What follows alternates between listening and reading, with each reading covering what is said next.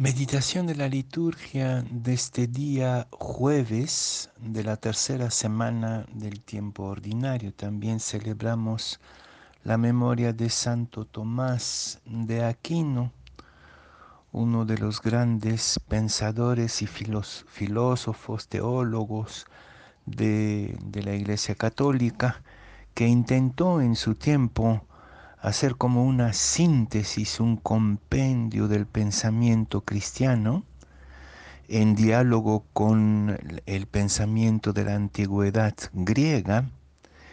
Y estaba pensando que hoy día quizás habría que hacer un trabajo parecido de diálogo con el pensamiento postmoderno, pero no estoy seguro que llegaríamos a una síntesis como él pudo hacer. Hoy día es bastante complejo hacer esta síntesis del mundo de hoy.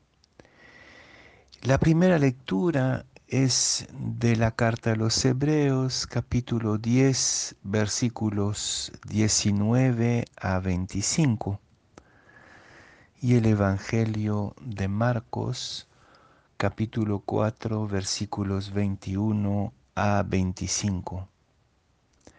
En aquel tiempo dijo Jesús a la muchedumbre, ¿se trae el candil para meterlo debajo del celemín o debajo de la cama o para ponerlo en el candelero? Si se esconde algo, es para que se descubra. Si algo se hace a ocultas, es para que salga a la luz. El que tenga oídos para oír, que oiga. Les dijo también, atención a lo que están oyendo. La medida que usen, la usarán con ustedes y con creces. Porque al que tiene se le dará y al que no tiene se le quitará hasta lo que tiene.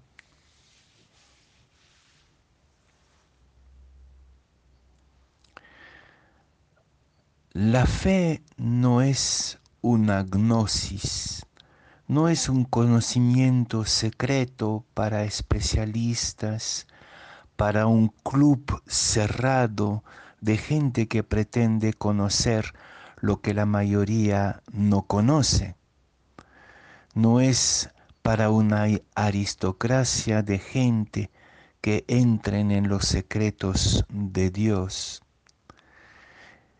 La fe es más bien algo como una cancha deportiva donde toda la comunidad creyente, toda la humanidad va jugando, intercambiando la pelota del misterio de Dios. Muy diferente es considerar a Dios como un misterio o como un secreto. Hoy día hay toda una corriente muy perversas a mis ojos de esto que llamaríamos una nueva gnosis, cosas secretas de parte de Dios que estarían reveladas simplemente a algunos privilegiados y de los que estarían excluidos la gran mayoría. Esto es muy grave porque precisamente la situación del mundo es tan compleja que ningún secreto la, pueda, la puede resolver simplemente con algunos trucos o algunas hipótesis. Es el momento más bien de ponernos todos juntos en la cancha para intercambiar entre nosotros, para volver a debatir entre las diferentes espiritualidades, las diferentes corrientes filosóficas y culturas, Nadie puede en este momento ser autosuficiente y pretender que tiene todos los hilos, que tiene todos los secretos para entender el mundo. Es el momento de jugar todos juntos en la cancha, cada uno con su aporte propio, pero también cada uno reconociendo que no lo tiene todo. Es el sentido de no poner debajo de la cama la lámpara encendida. Todos tenemos parte de esta luz, de esta lámpara, pero no para conservarla o excluir a los demás de la luz, como si los demás no tuvieran su parte de luz. Es para ponerla en el candelero para que ilumine a todos.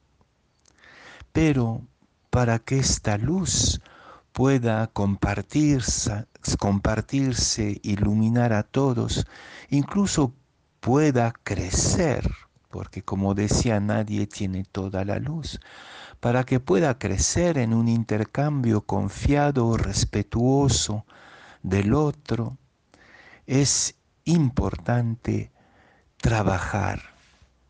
Muchas veces tengo la impresión que los cristianos somos perezosos, flojos, que nos contentamos con lo que hemos aprendido cuando éramos niños, una pelota desinflada con el tiempo. No trabajamos. Es impresionante ver cómo los jóvenes, cómo la gente estudia para una carrera, eh, consulta Google para cualquier cosa, pero cuando se trata de su fe, se contenta con algunos pequeños relatos, pequeñas recetas baratas que ya no sirven para nada. Y creo que es el sentido de la última frase del Evangelio de hoy que puede parecernos eh, escandalosa, ¿no? Eh, porque al que tiene se le dará y al que no tiene se le quitará hasta lo que no tiene. Es decir, el que no trabaja su fe, el que no estudia, no lee, no busca, no aumenta su conocimiento, eh, va a perderlo todo. En este momento la fe que aprendiste de tus abuelitos o de la religión popular, sinceramente no te sirve para gran cosa y esto lo estás perdiendo porque dejaste de formarte en la fe como te estás formando en todo el resto. Entonces, hay aquí dos afirmaciones muy importantes. La primera es la puesta en cuestión de la tentación gnóstica, de los supuestos secretos que algunos manejarían, que esto está muy de moda hoy en las redes sociales. Eh, no, estamos para debatir, para jugar juntos, para intercambiar, pero este intercambio de la luz en la gran cancha del mundo supone el esfuerzo de los creyentes para tener una fe, un conocimiento a la altura de las exigencias del tiempo de hoy.